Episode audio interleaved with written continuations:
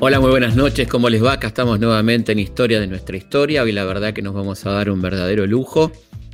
Una conversación mano a mano con el querido escritor cubano Leonardo Padura. Vamos a hablar de su vida, de su obra, de su última novela. Así que un placer ¿eh? para todos nosotros. Espero que lo disfruten mucho. Esta noche en Historia de nuestra historia, Leonardo Padura. Felipe Piña está en la radio pública. Historias de nuestra historia. Hasta las 24. Hasta las 24. Hasta las 24. Hola Leonardo. Hola. ¿Qué tal? Mucho gusto. Felipe Piña de Buenos Aires. Hola Felipe, ¿qué tal? Bueno, este es un programa de historia que mm, recorre un poco la vida de la gente, así que me gustaría empezar un poquito por, si tenés ganas, por tu historia, eh, por, por ese barrio Mantilla, ¿no? De La Habana muy emblemático. ¿Cómo era esa infancia? Bueno, mira, yo nací en un barrio que está en la en lo que mm, era cuando yo nací la periferia de la ciudad. La ciudad ha seguido creciendo y ya no está tan en la periferia. Eh, está en la zona centro-sur de, de La Habana. Mm, si trazas una, una línea, el barrio mío queda entre la bahía de La Habana en la costa norte y la bahía de Batabanó en la costa sur porque la parte destacada de La Habana es una parte bastante estrecha de la isla. Este es un barrio que se empezó a fundar a principios del siglo XIX y entre los fundadores estuvieron mis antepasados, los Paduras. y aquí nació mi bisabuelo, mi abuelo, mi padre, nací yo, va a ser 65 años en algunos días y, y, he vivido aquí toda mi vida. Aquí hice mi, toda mi, bueno, he hecho mi vida mi niñez eh, jugando béisbol eh, en las esquinas aquí del barrio, en los terrenos yermos, eh, las primeras mm. amistades, las primeras novias, y además aquí, mm, en mi casa, he escrito mm, toda mi literatura. Es decir, que, que, en este barrio tengo unas raíces muy, muy profundas. Nos contabas algo muy lindo y es que tu padre pidió que cuando, cuando murió que recorrieran los cinco puntos más importantes de, del barrio y eran todo todo era en torno a, a 250 metros, ¿no? Era ese barrio exactamente, sí, ¿no? Sí, aquí eh, es un, lugar donde, bueno, mi, mi familia mm, eh, se arraigó se arraigó mucho y, y mi padre tenía los cinco lugares más importantes de, su vida, la casa donde nació, la casa que construyó para tener a su familia, es decir, para que yo naciera. Esta se construyó en el año 54 y yo nací en el año 55. Aquí esto mi padre tuvo su mm, pequeño negocio, un negocio de ultramarino, una bodega, como le llamamos acá en Cuba.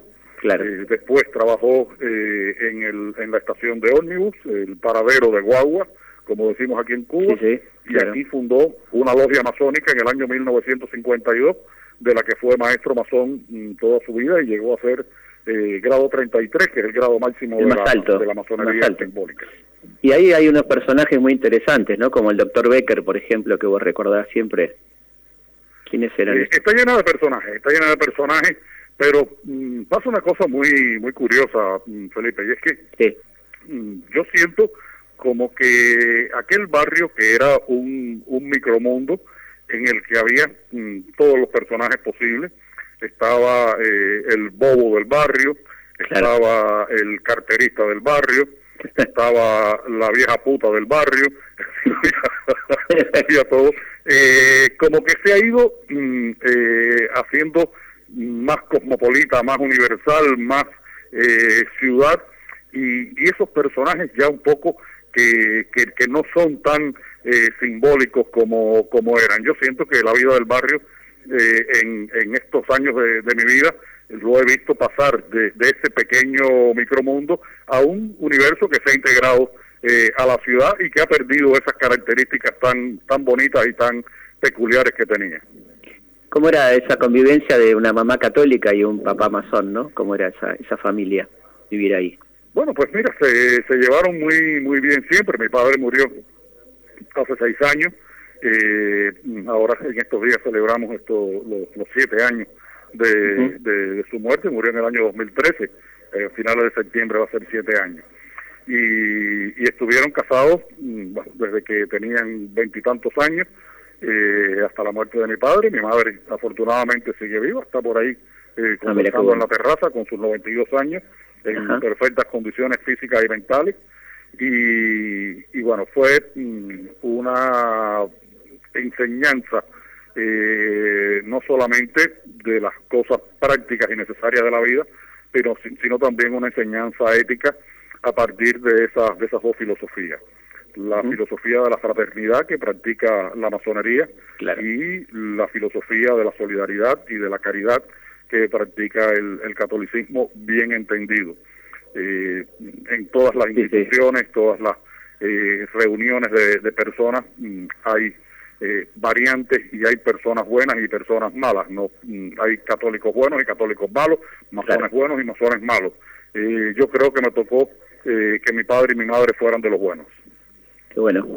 Y hay un, un tema fundamental en tu vida que es el béisbol, ¿no? el béisbol que, que significa mucho más que, que jugar a la pelota, como se dice en Cuba, ¿no? Eh, el béisbol es una parte importante de la, de la identidad cubana.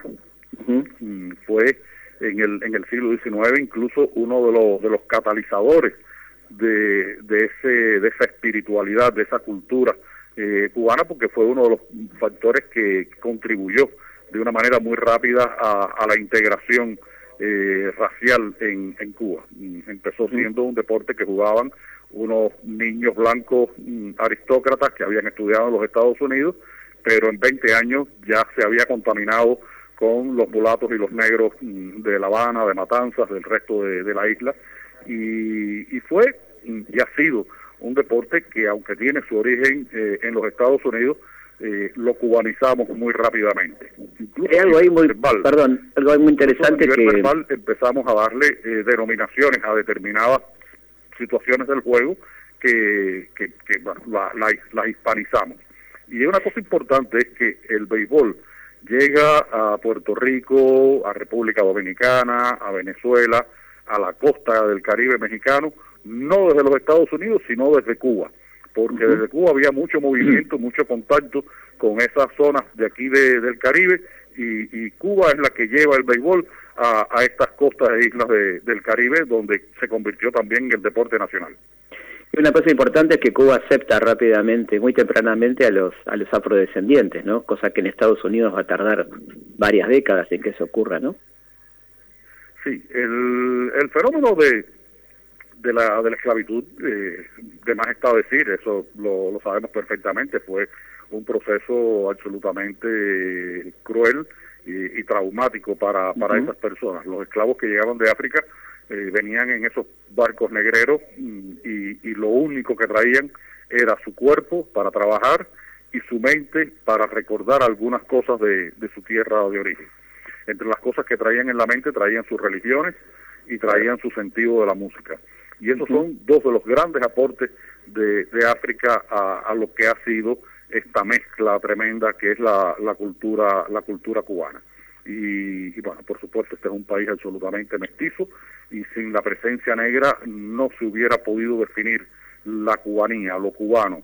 Claro. Eh, eso no quiere decir que no haya habido eh, un largo proceso de búsqueda de esa desintegración con eh, discriminación racial, con racismo, eh, con agresiones incluso en determinados momentos, pero pero bueno, es una es una presencia que, que ha sido eh, esencial y que y que bueno está viva en la en la cultura cubana a través de, de esas dos manifestaciones y de otras muchas más que tienen que ver con el arte culinario y con maneras de entender y de vivir la vida. Totalmente. Y hay un vínculo, ¿no?, entre béisbol y danzón también, ¿no? Era, era una ocasión también para el danzón, el béisbol, ¿no? Sí, el, eh, el béisbol, como, como todo espectáculo, eh, bueno, pues mm, fue creando eh, sus propias eh, mm, eh, mecánicas, sus propias representaciones. Y una de, las de las cosas que ocurrió en esa época del siglo XIX, la época en que llega el béisbol a Cuba, es que mm, los juegos eran como una especie de verbena, una especie de feria, y, y se practicaba el, el juego primero, y después había un baile. Eh, y en ese baile generalmente eh, eran las orquestas danzoneras, que es ese baile que es el baile nacional cubano, y, y esas orquestas, mm, había otro elemento importante, es que fundamentalmente los ejecutantes eran músicos eh, negros y mulatos, y por lo tanto había ahí una, una convivencia entre distintas manifestaciones culturales, entre distintas procedencias étnicas, que, que son la, la esencia de, del carácter y de, y de, la, de la misma peculiaridad del ser cubano. ¿Cómo, ¿Cómo fueron esos años de la víbora, donde estudiabas la preparatoria? Sí, eh, nosotros le llamamos a, a lo que en otros lugares se llama preparatoria o liceo eh, o high school, eh, preuniversitario, el Instituto Preuniversitario. Eh, eso está en un barrio mm, que queda un poco más al norte de, de la provincia de La Habana que, que, el barrio donde yo estoy, porque era como una especie de concentrado de estudiantes de, de varios barrios de los alrededores. Y, y allí, bueno, yo estudié los grados previos a, a, mi ingreso en la universidad y fueron unos años muy, muy, muy bonitos para mí. Eh, es un barrio, una zona de La Habana muy mm, eh, amable, eh, que tenía mm, todas las cosas que, que uno podía necesitar, eh, mm, cafetería, cine, librería. Allí está la librería donde yo compré mis primeros libros. Y, recuerdo, por ejemplo, que allí un día compré eh, los tres tomos que se publicaron acá en Cuba de las narraciones de Edgar Allan Poe. Eh, compré eh, la novela El perro amarillo de George Simenon. compré El sueño eterno de, de Raymond Chandler. es decir, que es un lugar en el que una parte importante de mi formación ocurrió allí y además donde mm, creo que fue donde me hice lector gracias a que en ese instituto había un bibliotecario, un señor eh, muy viejo, muy viejo, que yo tenía eh, 16, 17 años, y para mí ese señor era muy viejo, muy viejo, tendría menos edad de la que tengo yo hoy, y, que era, eh, era mm, un tipo muy hábil para, para mm, atraerte hacia la lectura. Y, y él vio que, que yo tenía cierto interés por, por los libros y, de manera un poco civilina me fue acercando a, los libros, me fue enganchando con los libros y porque teníamos ahí en el instituto una, una biblioteca magnífica y, bueno, me, me, llevó a leer la Ilíada, la Odisea, la Eneida de Virgilio y, así me, me fue aficionando a, la lectura. Eh, eh, para mí fue una fortuna que, que existiera el Señor que, yo lo menciono en las novelas de, del personaje de Conde, de Conde. se llamaba Carlos. Nunca, nunca he sabido el apellido y, y no lo he querido averiguar, porque creo que más que eh, esa persona individual, eh, Carlos fue una institución y, y para mí fue un, un fenómeno eh, importante en mi desarrollo como persona. ¿Por qué elegiste filosofía al principio para estudiar? Yo quería ser periodista. Yo quería estudiar periodismo para escribir de deportes, para escribir de béisbol. El año que terminé la, los, eh, los estudios preuniversitarios, la Escuela de Periodismo de La Habana estaba cerrada y, y, por eso es que termino estudiando en la Escuela de Artes y Letras de, de la Universidad de La Habana eh, esa carrera que se llamaba eh, Literatura Hispánica, que después le cambiaron el nombre y se llamó Filología. Entonces finalmente terminé siendo eh, graduado en Filología Hispánica en la especialidad de literatura latinoamericana. Claro. Y, ahí, bueno, ahí estaba en pleno boom, ¿no? La literatura latinoamericana, ahí estaban los Cortázar, los Gabos, ¿no? Todo, toda esta cuestión, ¿no? Es, es un periodo también muy muy importante. Yo creo que, mira, esto es una, una reflexión eh, que me provoca tu pregunta, pero al margen de la, de la respuesta que te voy a dar. Y es que yo creo que de alguna manera eh, los destinos de las personas se van eh, construyendo de manera muy extraña, pero que, pero que te conducen inevitablemente a lo que tú vas a hacer o a lo que no vas a hacer. Yo eh, quise ser jugador de béisbol y no fui jugador de béisbol porque no tenía condiciones. Y sin embargo, mm, fui por tropezones como ese de que la escuela de periodismo no estuviera abierta en el año 1975, terminé estudiando letras y, como yo, a pesar de lo que había leído, no era alguien con una vocación específica por la literatura, pues yo siempre digo que tuve que hacer dos carreras en una en esos cinco años en la universidad. Yo ingreso en el 75, termino en el 80 mi carrera y hice la carrera académica y la carrera de las lecturas. Muchos de mis compañeros ya se habían leído eh, Cien años de soledad, se habían leído Rayuela, se habían leído los cuentos de, de Borges, se habían leído esto de la región más transparente de Carlos Fuentes. yo tuve que leerme todo eso apresuradamente para poder mm, emparejarme con ellos. Y también entonces fue el momento en el que descubrí la novela norteamericana del siglo XX y, encontré que, había dos universos literarios que, que me atraían especialmente, que era la literatura, la novela latinoamericana y la novela norteamericana. Y, y, han sido los universos en los que me he movido fundamentalmente en mi trabajo como escritor. Y hay mucha novela negra, ¿no? Chandler y toda esta gente, ¿no? Hammett. Ahí también, ahí también empiezo a, leer con más insistencia la novela negra. Ya la leía desde la novela policial. Claro. Es una, un tipo de literatura que tiene gran atractivo. Y empecé a leerlo de esa época del pre, cuando compré eh, esos cuentos de, de, de, de y El perro amarillo de Simenón y eh, El sueño eterno de Chandler. Pero ya con un sentido de, de poder ubicar cada eh, novela, cada escritor, cada momento en un contexto preciso, bueno, lo hago en la, en la universidad. Y me convierto sobre todo en un lector furibundo de la novela negra norteamericana, mm, Hamlet, Chandler, Ross McDonald, y, y, son de las preferencias que se fueron asentando eh, en lo que iba a ocurrir. Por eso te digo que los destinos a veces eh, están marcados y uno no lo sabe y empieza a recorrer el camino que te lleva a ellos de una manera a veces inconsciente. Y la lectura de esos escritores fue una de las fuentes que me llevó a la, a la escritura de novela negra.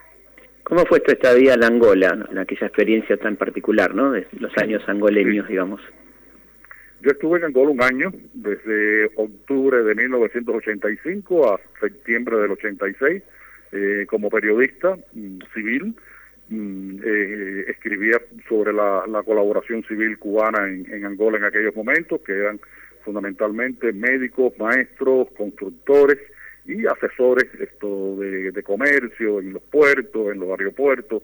Y, y bueno, fue un periodo de trabajo muy intenso, entre otras cosas porque había que trabajar mucho para pensar poco, porque la distancia, la convivencia con, con otros compañeros, vivíamos en un edificio, un apartamento, eh, cuatro personas en, en, el, en el mismo apartamento, dos en cada habitación, eh, era complicado, lejos de mi, de mi familia, de, mi mujer, eh, de, mi trabajo habitual. Y, bueno, tuve que, pasar ese año allí eh, todo el tiempo con un fusil y dos cargadores en la cabecera de, de la cama porque en un momento determinado podíamos dejar de ser mm, colaboradores civiles y convertirnos en parte de la Reserva Militar. Y esto es una parte importante de la historia cubana, ¿no? El periodo angoleño tuvo tuvo mucha fuerza. Sí, para mi generación fue un momento importante. No no recuerdo nunca la cifra de, de cubanos que estuvieron en Angola como militares o como o como civiles, pero pero abarcó una una cantidad importante de, de, de gente de mi generación que estuvieron allí en, en Angola. En Angola, por ejemplo, yo tuve un aprendizaje que, que fue muy revelador para mí tuve una dimensión exacta de lo que era la miseria. Eh, en Cuba mm, yo había conocido gente que, que eran pobres, eh, pero mm, ser pobre en Cuba eh, significaba que a lo mejor, bueno, yo mismo era pobre en Cuba en los años 70, los años 80, en la época que yo estaba en la universidad, tenía un par de zapatos, dos pantalones y dos camisas, pero todos los todos lo teníamos igual. pero teníamos una, una universidad. Eh, y, teníamos desayuno, almuerzo y comida. Y en Angola vi eh, lo que era esa, esa miseria extrema que, que yo no conocía y, y que fue para mí una, una revelación muy dura de cómo podían vivir las personas en condiciones tan paupérrimas. La, la, de los años 80 fueron años muy buenos culturalmente, ¿no? Antes del periodo especial, quiero decir, ¿no? En cuanto a, al apoyo estatal a la música, al cine, ¿no? A la, a la propia literatura. Sí, había, había dinero en Cuba, había dinero en Cuba. Mm, eh, no, teníamos, no teníamos plena conciencia de dónde salía ese dinero, salía por supuesto de la Unión Soviética. Y, y, y, bueno, se publicaban muchos libros, eh, los festivales de cine de La Habana eran eh, multitudinarios, eh, los festivales de ballet, eh, las exposiciones de artes plásticas, eh, bueno, se hacían películas, se publicaban libros, y, y bueno, fue como, como un momento ahí en el que después nos damos cuenta de que estábamos dentro de una burbuja y que, y que la realidad de, de la condición económica de Cuba era la que comenzó a existir a partir de los años 90 con la enorme crisis que provoca la desaparición de la Unión Soviética. Totalmente. Y ahí vos escribías en esa época en, Caimán Barbudo y en la Juventud Rebelde, ¿no? Trabajaba primero en una revista, el Caimán Barbudo, una revista cultural, ahí estuve tres años haciendo sobre todo crítica literaria y de teatro, y paso en el año 83 al periódico Juventud Rebelde, paso no, me pasan al periódico Juventud Rebelde mm, a, hacer eh, periodismo cultural. Y, muy pronto empecé a hacer un periodismo mm, diferente, que era un periodismo de investigación eh, histórica, de lugares, de personajes, de acontecimientos, con un estilo muy... reportaje, ¿no? Tipo, reportaje. Sí, sí, reportaje, reportaje fundamentalmente. Y, fue muy importante para mí porque yo creo que, que fue eh, e, ese trabajo, ese ejercicio periodístico el que me, me permitió eh, madurar eh, mucho más rápido como el escritor que yo pretendía ser en el año 1983 y el que comencé a hacer en el año 1990 eh, en mi primera y mi segunda novela. Es, muy interesante porque eso ocurre justamente en el periodo especial, ¿no? Donde vos decís que escribías como un loco para no volverte loco, ¿no? Algo de eso había, ¿no? Empieza ese periodo especial en el año 90-91, empieza a faltar de todo y es el momento en que yo escribo la primera novela del personaje de Mario Conde.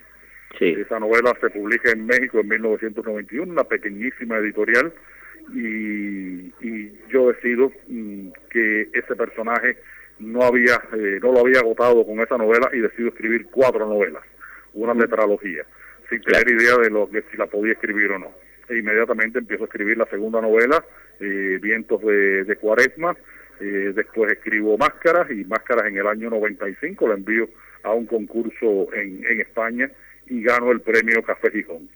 Eh, gracias a ese premio, la novela llegó a manos de, la directora de la editorial Tusqués, Beatriz de Moura, y, ahí comienzo yo mi relación. A ella le gusta la novela y comienzo mi relación con, con Tusqués.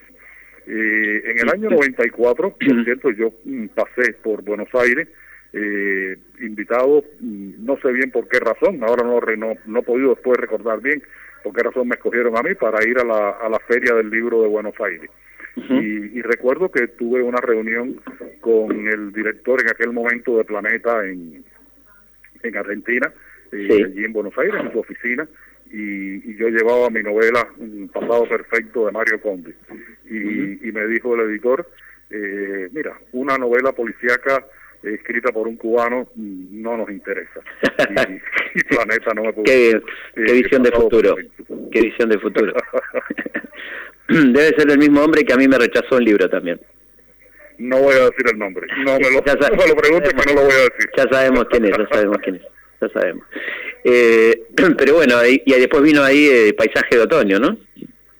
Sí, y después, bueno, cierro, cierro ese ciclo con, con Paisaje de Otoño en el año 97 eh, yo sentía ya que estaba mm, como preso en una en una estructura porque yo traté de que las cuatro novelas tuvieran eh, una mm, eh, una perspectiva una época un estilo similar para que fueran como cuatro grandes capítulos de una misma novela.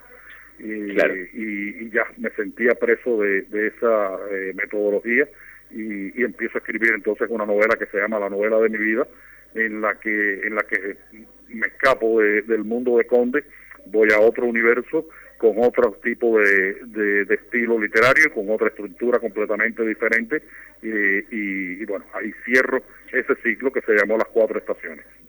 Qué, qué tipo más interesante, Conde, ¿no? Porque se lo compara con Pepe Carballo, pero creo que Pepe Carballo es más cínico, ¿no? Yo creo que Conde es irónico y por ahí Carballo cínico, ¿no? Sería un poco esa, esa diferencia. Sí, son, son personajes que tienen un, parentesco y lo tienen esto también con el con el eh, Marlowe de, Chandler, claro, el Marlowe de Raymond Chandler. Pero pero Conde, Conde es cubano, Conde es cubano. Y, y ve la, la vida con esa mirada que, que siempre tiende a ser irónica, que, es como una forma de defenderse, ¿no? De defenderse sin ofender. Eh, porque, bueno, la ironía eh, siempre es inteligente y no es tan agresiva como, como, el, como el cinismo. Y, y bueno, el personaje he tenido la suerte de que ha creado una, una relación de, de complicidad con, con los lectores, no solo de Cuba, sino de, muchas partes del mundo y, bueno, me, mm. me, identifican incluso a mí personalmente con el personaje de Mario Conde. Pero es un tipo muy querible, ¿no? Es un tipo muy querible, muy entrañable. Este, la transparencia del tiempo cuando cumple los 60 años es muy conmovedor todo lo que él piensa, ¿no? En esa en ese momento, ¿no? Yo creo que, que Conde tiene un elemento que lo hace eh, especialmente, dos elementos que lo hacen especialmente atractivo. Primero, que no es un tipo duro, al contrario, todo el mundo le dice que él es demasiado blando. Claro. Eh, Y, los tipos duros, esto, eh, fuertes, eh, prepotentes, no son amables. Eh, y lo otro que tiene es que es un hombre decente, tiene una ética, y eso también lo hace atractivo. Si sumamos, bueno, su sentido de la amistad, eh, su eh, indefensión ante ante las mujeres, las mujeres claro, un tipo muy amoroso, para él, muy amoroso. Esto sí, se enamora constantemente eh, y, y, las mujeres lo, alteran, lo enervan, lo, vuelven loco, eh, hace que, esas debilidades de él lo, lo humanicen más y, lo acerquen más a, a, lo que a lo que somos todos en definitiva, esto personas que tenemos nuestras fuerzas y nuestras debilidades eh, nuestras virtudes y nuestros defectos. Y además con una, con una barra de amigos muy interesante, ¿no? Como Conejo, por ejemplo, el historiador. Los amigos de Conde son importantísimos porque mm. Conde solo no me hubiera servido para expresar las distintas miradas que mi generación ha tenido sobre su realidad, sobre su desarrollo. Mm. Eh, ese grupo de amigos conforman eh, un, una camada eh, generacional en la que hay distintas actitudes, distintas historias, eh, distintas soluciones para, para los problemas y, Conde es uno más en, en ese en ese grupo. Eh, ni siquiera es el es el líder. Cada uno en, de alguna manera es líder en, en, una determinada manifestación en una determinada actitud eh, ante la vida y eso hace que el personaje sea mucho más entrañable y su grupo de amigos mucho más importante a la hora de propiciar un reflejo de lo que ha sido la, la realidad cubana desde la perspectiva de mi generación. Bueno, aparte se permiten diálogos como el que tiene con Conejo, por ejemplo, sobre el ser y el pertenecer, ¿no? Que es un, un momento delicioso del libro, ¿no?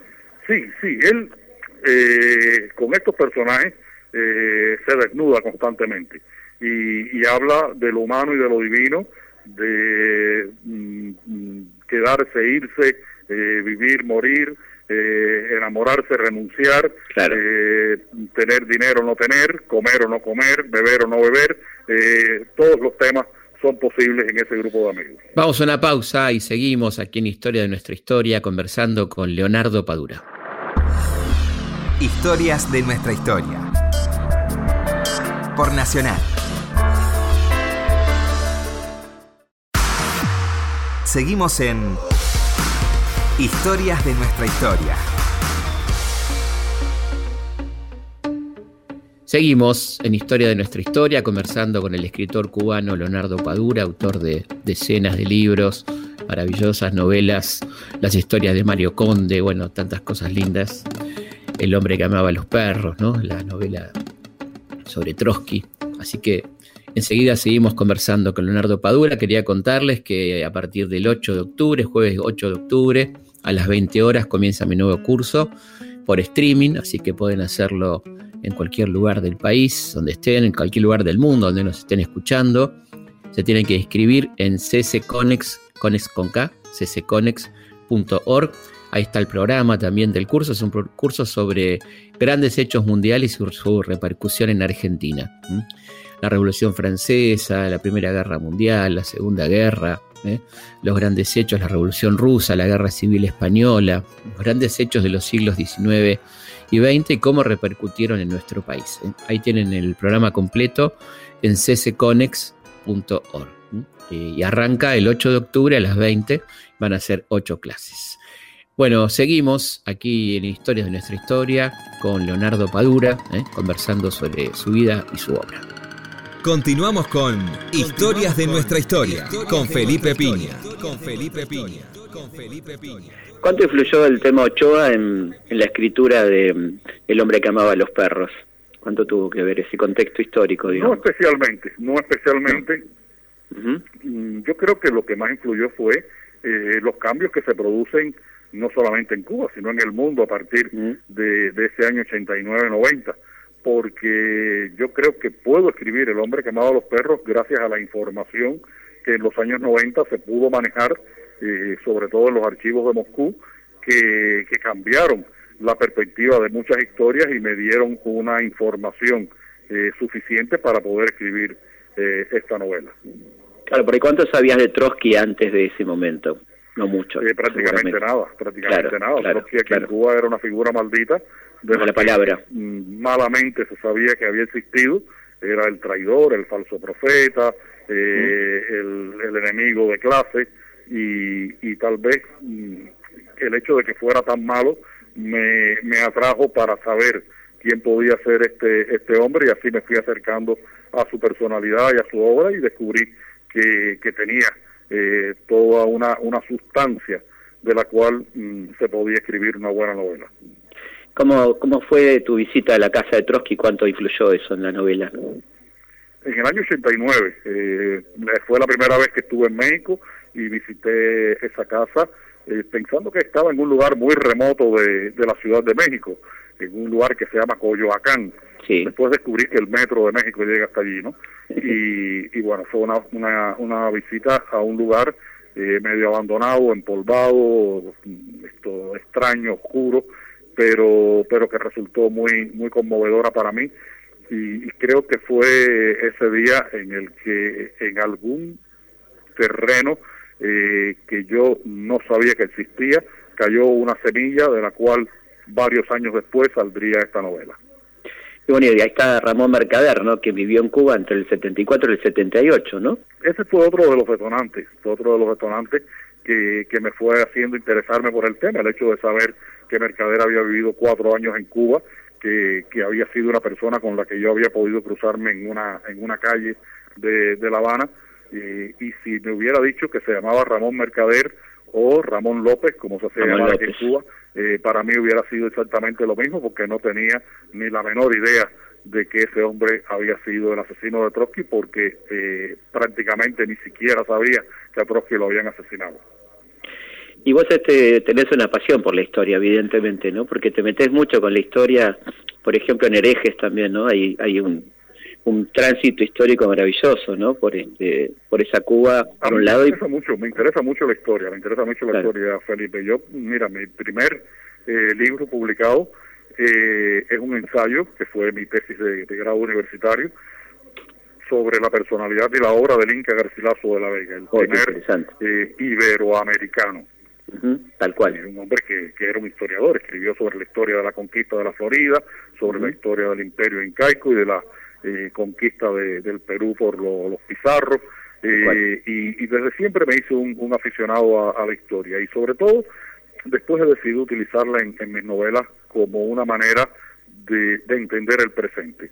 No me interesa la historia por los hechos que ocurrieron en la historia, sino por la manera en que esos hechos que ocurrieron en la historia sirven para entender los hechos que estamos viviendo en el presente, la historia como, como espejo, la historia como lección, la historia como eh, acontecimientos que, giran sobre sí mismos y se pueden eh, repetir en circunstancias, contextos distintos, pero con esencias más o menos similares. Y, y por eso trabajo tanto la historia en, en mi literatura.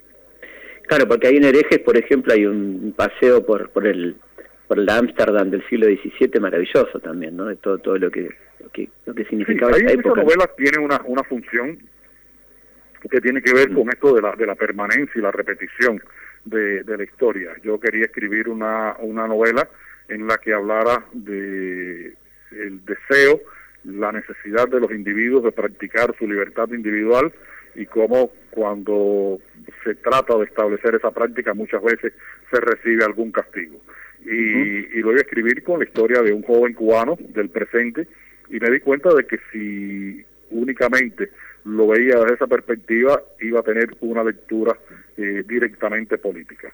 Y yo no quería que tuviera una lectura política en primera instancia, que la, la lectura política siempre son eh, reductoras, son en blanco y negro, esto es malo porque es políticamente malo, esto es bueno porque es lo que queremos que políticamente ocurra.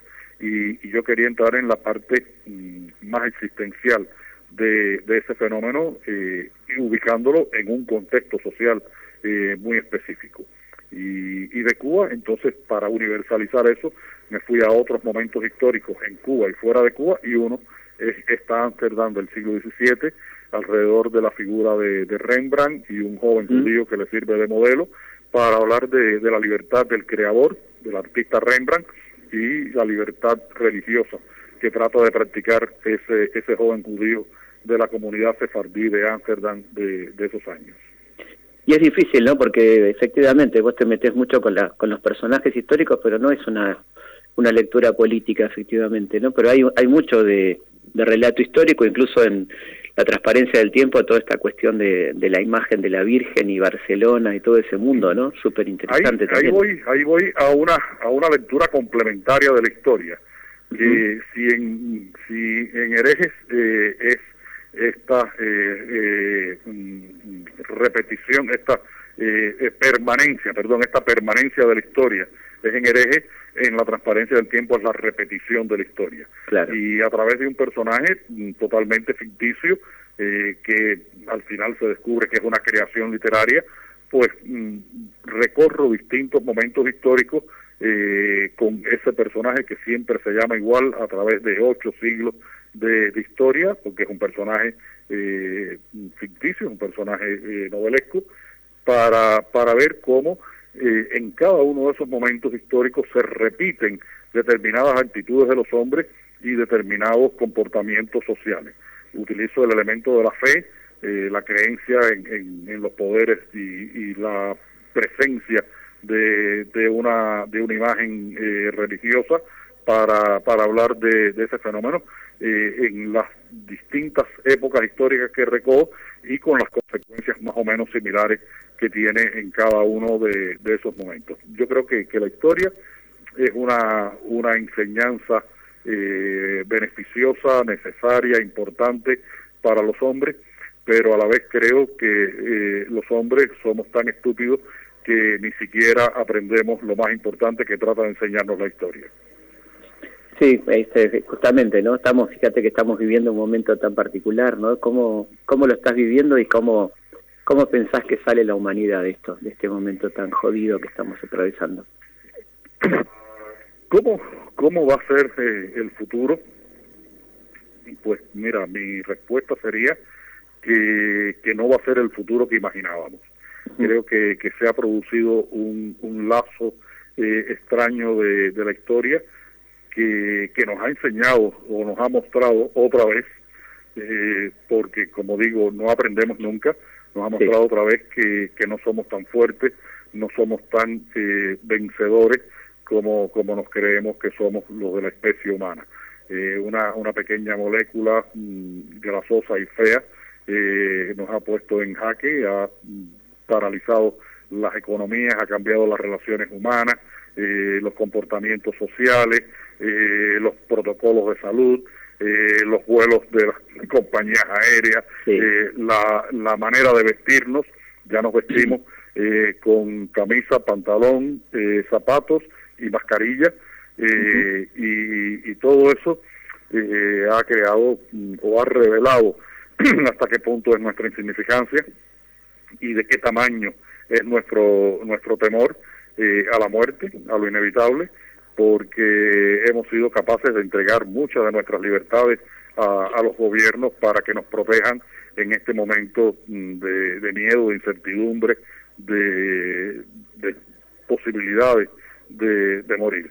Creo que, es un momento bien eh, extraño, pero que debería, debería ser muy eleccionador para, para todos los hombres. Sí, lo que tienen estas pestes que sacan lo peor y lo mejor, ¿no? De los seres humanos. Uno, uno ve actitudes siempre las, crisis, siempre las crisis sacan lo peor y lo mejor de, los hombres. No, no eh, sería necesario eh, eh, explicar mucho ese, esa, ese comportamiento. es, es, lo, es lo habitual. Cuando hay una guerra, cuando hay una crisis económica o una crisis sanitaria, como este caso, pues mm, mira, nos quedamos más desnudos y más desnudos se ven mejor nuestras virtudes y nuestros defectos. ¿Qué hay, qué hay de, de vos en, Mario Conde? ¿Cuánto hay de vos en Mario Conde? No demasiado, no demasiado. Borges es un escritor que yo disfruto leerlo, pero que, que no sé, no es el escritor que a mí me gustaría eh, llegar a ser. Eh, Creo que Borges es demasiado cerebral eh, y sin embargo eh, mi literatura yo trato de que sea mucho más visceral. Tengo más que ver con un escritor como, como Mario Vargas Llosa, por ejemplo, Claro. eh, o con los escritores, los novelistas norteamericanos, eh, en sentido general, que con determinados autores latinoamericanos, como es el caso de, de Borges. Estoy más cerca, eh, por ejemplo, de un Ricardo Piglia, para hablarte de, de alguien mm, argentino y contemporáneo que Jorge Luis Borges. ¿Y de Cortázar? Eh, Cortázar, el cuentista. Creo que Cortázar era un gran cuentista y un mal novelista, porque incluso sus novelas son como como cuentos que se van que se van sumando, ¿no? Y, Claro. y, y, bueno, por supuesto que, que a nivel de, de estilo y, y de creación de personajes y, y de, y de los movimientos que tienen los personajes de Cortázar y, y, y ese cierto manejo de, de un absurdo realista que tiene que tiene Cortázar, eh, por supuesto que, que tengo una cercanía. Bueno, desde ya este Alejo Carpenter, ¿no? Que, que yo veo mucho de él en tu, en tu obra, ¿no? Se ve mucho, ¿no? Con Carpentier, con Carpentier tengo mucho que ver en el sentido de, de esa mirada eh, en la historia, eh, en la identidad eh, latinoamericana.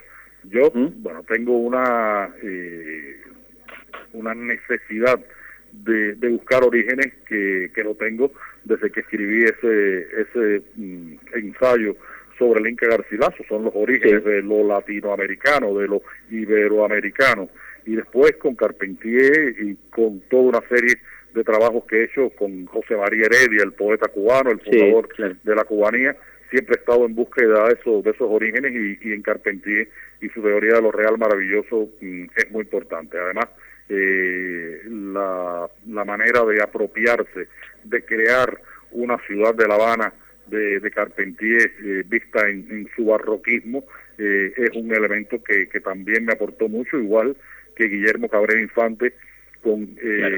el, el uso de un lenguaje habanero. Yo creo que Guillermo Cabrera Infante es el creador del habanero literario y, y son dos escritores que han sido eh, realmente muy importantes para mí. Tal vez los dos escritores cubanos con los que tenga mayor deuda. Y además este El siglo de las luces es un libro maravilloso, ¿no? Que donde también hay una, una cuestión con la historia tan extraordinaria, ¿no? De la revolución haitiana y, y la revolución en un general. sobre el cual eh, he, he reflexionado bastante. Ahora, recientemente he escrito eh, un, el prólogo para una edición que se va a hacer, eh, una nueva edición que se va a hacer por, por Random House. Y, y siempre que, que leo eh, El siglo de las luces, igual que, que las otras grandes novelas de Carpentier, Los Pasos Perdidos, eh, mm, eh, El Reino de este Mundo, Claro. cada vez que las leo eh, descubro nuevos niveles de, de comprensión de la historia, de los comportamientos humanos, eh, de las estructuras literarias, de las mm, eh, creaciones de personajes. Creo que Carpentier siempre es una es una lección, igual que igual que Mario Vargas Llosa eh, o igual que, que, que Gabriel García Márquez. Y Vargas Llosa tiene esa, esa novela extraordinaria, Conversación en la Catedral, que creo que es como, como escribir un libro, ¿no? También puede ser un poco así. Es un libro que, que yo leo con, con mucha frecuencia porque por lo menos unos capítulos me leo cada vez que voy a empezar a escribir una novela. Ahora para escribir como polvo en el tiempo, pues me la leí completa otra vez porque, bueno, los juegos estructurales que tiene Conversación en la Catedral eh, de alguna manera me ayudaron a resolver los problemas de estructura que yo tenía para contar la historia de como polvo en el viento. Y ahí está ese ese movimiento en el tiempo hacia adelante, hacia detrás, eh, historias que se repiten desde una u otra perspectiva, eh, personajes que se ven de una forma o se ven de otra, dependiendo del ángulo en que se les mire, eh, tiene mucho que ver con, con el aprendizaje que hice eh, leyendo las estructuras y las novelas y específicamente Conversación en la Catedral de Vargas Llosa. Hablemos de tu última novela que no he leído todavía porque no me ha llegado. La, la pedí pero todavía no me llegó. eh, como polvo en el viento. ¿De, de qué va? ¿Qué se trata? Bueno, eh, espero que te llegue pronto, Sí, porque sí, sí. creo que la creo que la vas a disfrutar. que la editorial te la haga llegar. Es una novela mm, que en lo exterior trata sobre la diáspora de mi generación, la diáspora cubana de mi generación. En lo interior trata sobre los destinos. Eh, y, lo más importante son esos, los destinos, cómo las personas en determinadas circunstancias, eh, sus destinos cambian, se alteran, se modifican, eh, se fortalecen, se difuminan, y, y, eso es una situación universal que está vista desde una perspectiva cubana, desde una coyuntura cubana, pero que puede afectar a cualquier persona en cualquier parte del mundo. Y creo que al, al ser leída así es que la novela mm, ahora mismo está eh, en España en, los primeros lugares de venta, en Argentina igual, eh, empieza a circular ahora en toda América Latina y, bueno, creo que, está eh, recorriendo un, buen camino inicial ahora en su salida. Qué bueno esto de, de, volverse universal, ¿no? De que te entiendan en todos lados, ¿no? Eso es muy interesante, ¿no? Sí, sí, yo creo, yo creo que, que la ver de una manera eh, doméstica los conflictos hace que tu literatura termine siendo doméstica y, la literatura mm, necesita ser eh, universal. A veces es una universalidad eh, muy evidente, por ejemplo en el caso de, Borges y determinados relatos, eran relatos evidentemente universales, en otros casos es una universalidad que se logra a través del tratamiento de los conflictos que viven los personajes, que no tienen por qué ser eh, únicas y exclusivamente locales, sino que pueden ser comunes y por lo tanto universales. ¿Cómo, cómo es tu rutina de escritura? ¿Tenés rutina de escritura o, viene la inspiración? ¿Cómo es la cosa? Eh, depende, depende en cada en cada novela en las novelas en que, en que me muevo en contextos históricos, pues la propia historia eh, de vez en cuando me sirve como guía, una guía que después tengo que, que, revisar, porque la historia se escribe históricamente y la novela se escribe dramáticamente. Son dos maneras por completo diferentes de escribir. Y, y cuando escribo obras en que, en que todo es ficción, pues mm, el proceso por lo general es eh, a partir de una idea, de una situación, de unos personajes, empezar a escribir y en una primera versión tratar de contar esa historia. Y después ya entonces entraría en lo que yo llamo el proceso de escribir la novela, que es que cuando tengo esa historia empiezo a, escribirla eh, con conciencia de estilo, de estructura, eh, de ritmo, cortando, limpiando, agregando, eh, ya en un, en un proceso creativo eh, mucho más coherente, ¿no? Y hay mucha filosofía, ¿no? En tus novelas. Hay, hay, los personajes filosofan permanentemente, ¿no? Se permiten un pensamiento teleológico, digamos, ¿no? Los personajes tienen que, expresar eh, una, una visión del mundo. Hay algunos que lo hacen de manera muy explícita y, muy necesaria. Eh, cuando hablas eh, de un personaje que se llama León Trotsky, pues la filosofía eh, salía por cada uno de los pelos de, la barba. Eh, Claramente. Eh, cuando hablas de Mario Conde, Mario Conde es un filósofo callejero y aficionado, pero pero todos tienen una, una visión del mundo, de la vida, de la realidad y tratan de, de expresarla en algún momento en las historias. Una de mis preferidas es la novela de mi vida, donde está ahí José María Heredia, ¿no? y ahí sí hay un también no toda una una cuestión autobiográfica pero también así reflexiva sobre el rol de la literatura también no y sobre el valor de la literatura y sobre la, la fundación de una cultura. Heredia es el primer hombre cubano que expresa el, el, sentimiento de pertenencia a la patria cubana. Es el primero que lo expresa y es el primero que expresa la nostalgia por la patria cubana perdida. Hay toda una eh, eh, reflexión eh, histórico, filosófica, literaria, eh, humana alrededor de ese personaje que tiene que ver con, con tratar de entender qué cosas somos los cubanos, por qué los cubanos somos cubanos y por qué los cubanos nos comportamos como cubanos. Todo eso a través de un personaje y, y toda la proyección que, que, que, a partir de él se produce hacia un futuro que es mi presente. Y es toda una declaración, ¿no? La novela de mi vida, muy, muy fuerte el título, ¿no? Sí, es la novela de la vida de Heredia, pero puede ser la novela de la vida de cualquier persona. Claro, claro, por eh, Porque creo que la vida de cualquiera de nosotros eh, puede ser una novela. ¿Cómo, ¿Cómo está Cuba hoy? ¿Cómo, ¿Cómo ves el futuro? ¿Cómo está la cosa? Bueno, la situación de Cuba es eh, complicada. Mm, por la parte eh, epidemiológica, eh, la situación bastante controlada, bastante controlada. Mm, creo que ha habido una cantidad de casos no demasiado grandes y una cantidad de muertos muy relativamente pequeña en comparación con otros mm, países del mundo, de la región eh, en la parte económica muy complicado, con muchas carencias eh, y, bueno, las crisis, como dije, en algún momento revelan las partes flacas no solamente de los individuos, sino también de las sociedades. Y, la economía cubana mm, se ha visto en estos momentos que, que tiene una cantidad de deudas que tiene que cumplir, que necesariamente tiene que cumplir, que se han pospuesto durante años eh, y, que, y que necesita introducir muchos cambios, muchos cambios para ser funcional y eficiente. Claro, porque encima le está afectando mucho el tema turístico ahora, ¿no? Con este freno.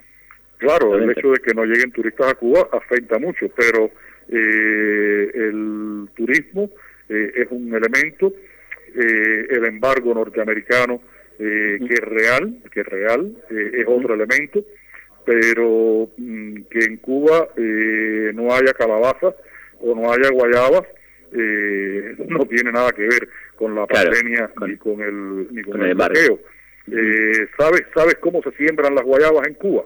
No. Bueno, la guayaba eh, es un arbusto de 2-3 metros de altura que produce una fruta que se llama la guayaba. Esa guayaba cuando se madura y no se recoge, viene un pajarito y eh, pica la guayaba y, come de, esa fruta. Ese pajarito sale volando y eh, 300 metros después caga esa semilla, cae en el piso y ahí nace otra mata de guayaba. Esto, así se la guayaba en Cuba y en Cuba no hay guayaba. Te podrás imaginar tú. Claro. O sea, me acuerdo de la canción, Buscando Guayaba ando yo, ¿no? Bueno, Leonardo, te agradezco un montón, ha sido una charla muy linda, eh, la pasé muy bien y muchísimas gracias por, eh, por esta generosidad de, esta hora de, charla. Bueno, pues nada, esto muchas gracias a ti y que tengas muy buena tarde y que nada, a cuidarse, a cuidarse mucho hasta que aparezca la vacuna que nos quite este miedo en el que estamos viviendo. Muchas gracias. Un abrazo enorme, mucha suerte con la nueva novela. Bueno, estamos llegando al final de este programa, espero que les haya gustado. La verdad que para mí fue un enorme placer hablar con alguien a quien admiro tanto como el gran escritor cubano Leonardo Padura. volvemos a encontrar como siempre, lunes a las 23 horas, aquí en Historias de nuestra historia por Radio Nacional, la radio pública. Historias de nuestra historia. Historias de nuestra historia. Conducción. Conducción. Felipe Piña. Felipe Piña. Producción. Producción. Cecilia Musioni. Cecilia Musioni. Edición. Edición. Martín Mesuti. Martín isla.